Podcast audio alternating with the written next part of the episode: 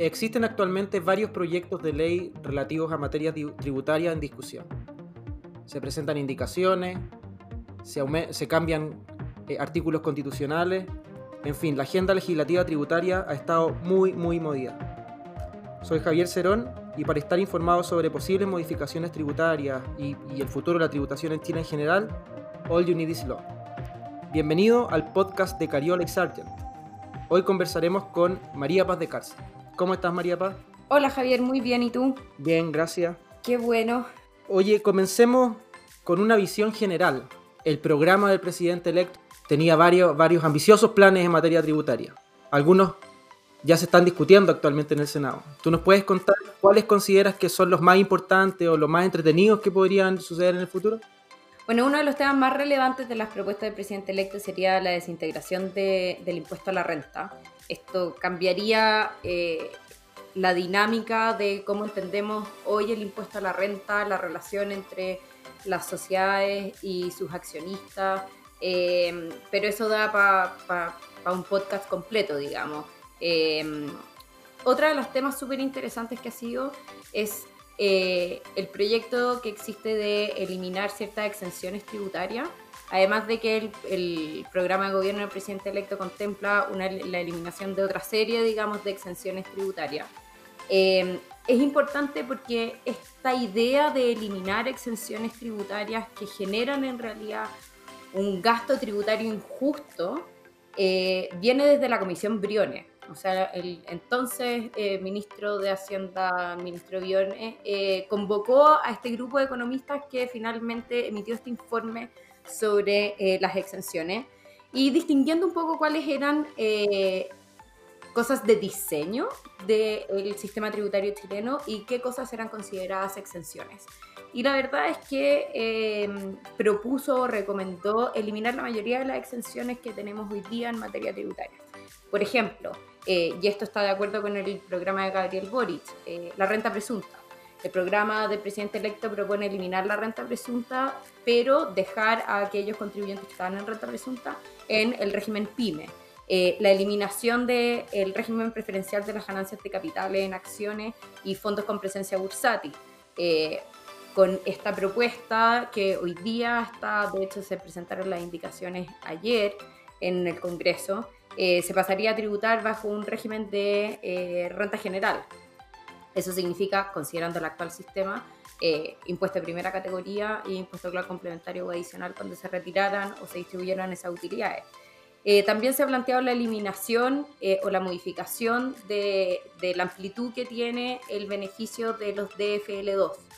Los DFL2 son estos inmuebles nuevos de menos de 140 metros que tienen una serie de beneficios para efectos hereditarios, para efectos de donaciones, eh, para efectos de contribuciones, para efectos de las rentas de arrendamiento, para el mayor valor que se genera con, la enajenación, una serie de cosas.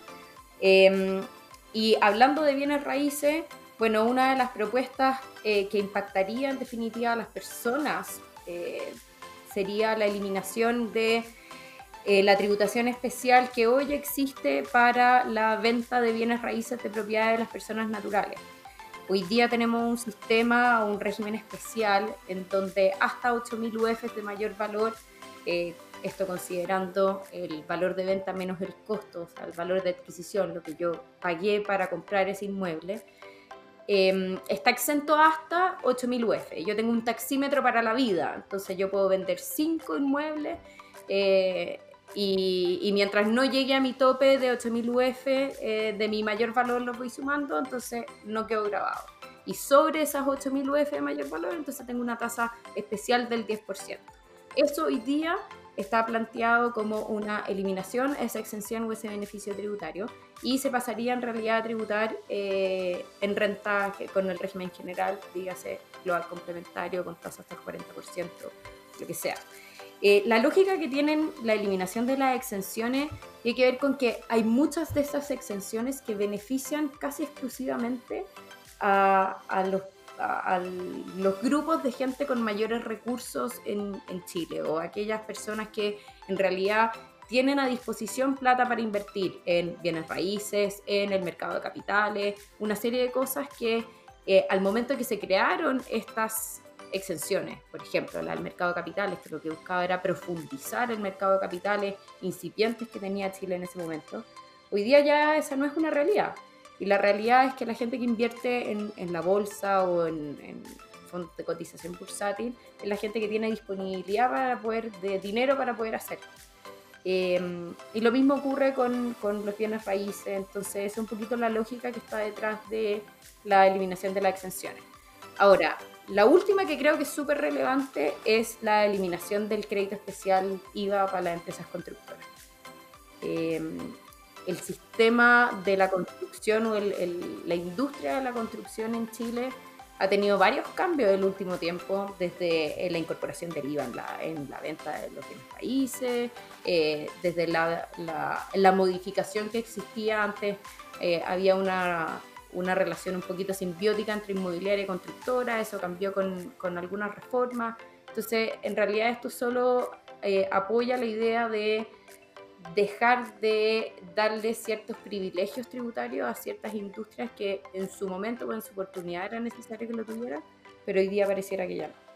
Sí, súper súper interesante, pero yo creo también que tú tocas un tema súper eh, relevante que es, que es el resultado de esa comisión de esa comisión Brione y los estudios que se hicieron acerca de exenciones, porque una cuestión súper relevante es es determinar aquello que es gasto tributario, ¿cierto? Relacionado con exenciones. Determinar qué son regímenes especiales y luego buscar las finalidades que se tuvieron para crear esas exenciones o esos regímenes especiales.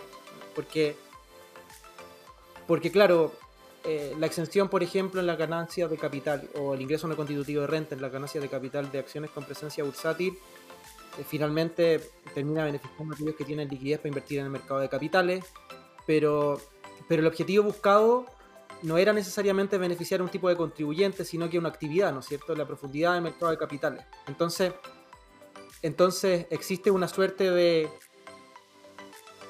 de transacción entre el principio de progresividad y las decisiones de política pública de incentivar una u otra conducta para perseguir cierto objetivo fiscal. Eh, a mí me parece súper, súper, súper interesante tener estas discusiones porque nos obliga a revisar qué buscaban esas exenciones. Y me parece que en algunos de estos casos no está del todo claro qué era lo que buscaban.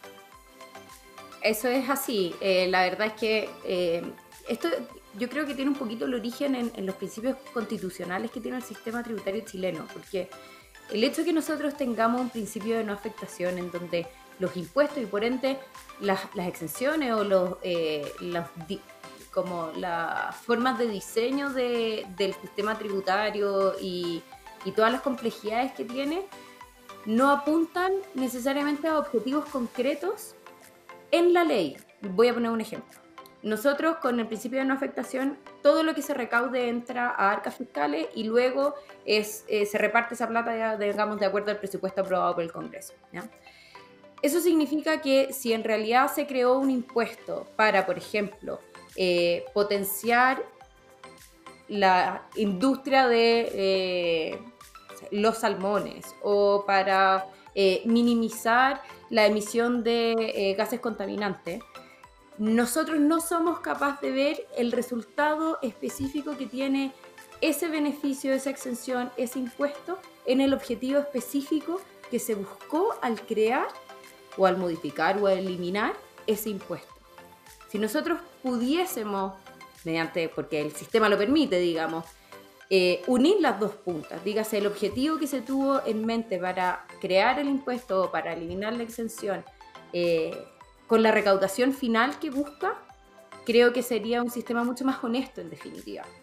Eh, tendríamos claridad para efectos de reglas de interpretación, tendríamos claridad para eh, a quién beneficia específicamente, serían más fáciles las modificaciones, una serie de cosas. Sí, bueno, eh, es un súper tema porque en definitiva es medir la efectividad de la política tributaria, una cuestión súper difícil y y con la cual siempre vamos a tener que estar, que estar peleando porque metodologías hay muchas. Muchas gracias María Paz por tu, por tu participación en este podcast. Los invitamos a todos a mandar sus sugerencias o comentarios a allyouneedislaw.cariola.cl o allyouneedislaw.sargent.cl y me despido diciendo que en un mundo de incertidumbres, all you need is love.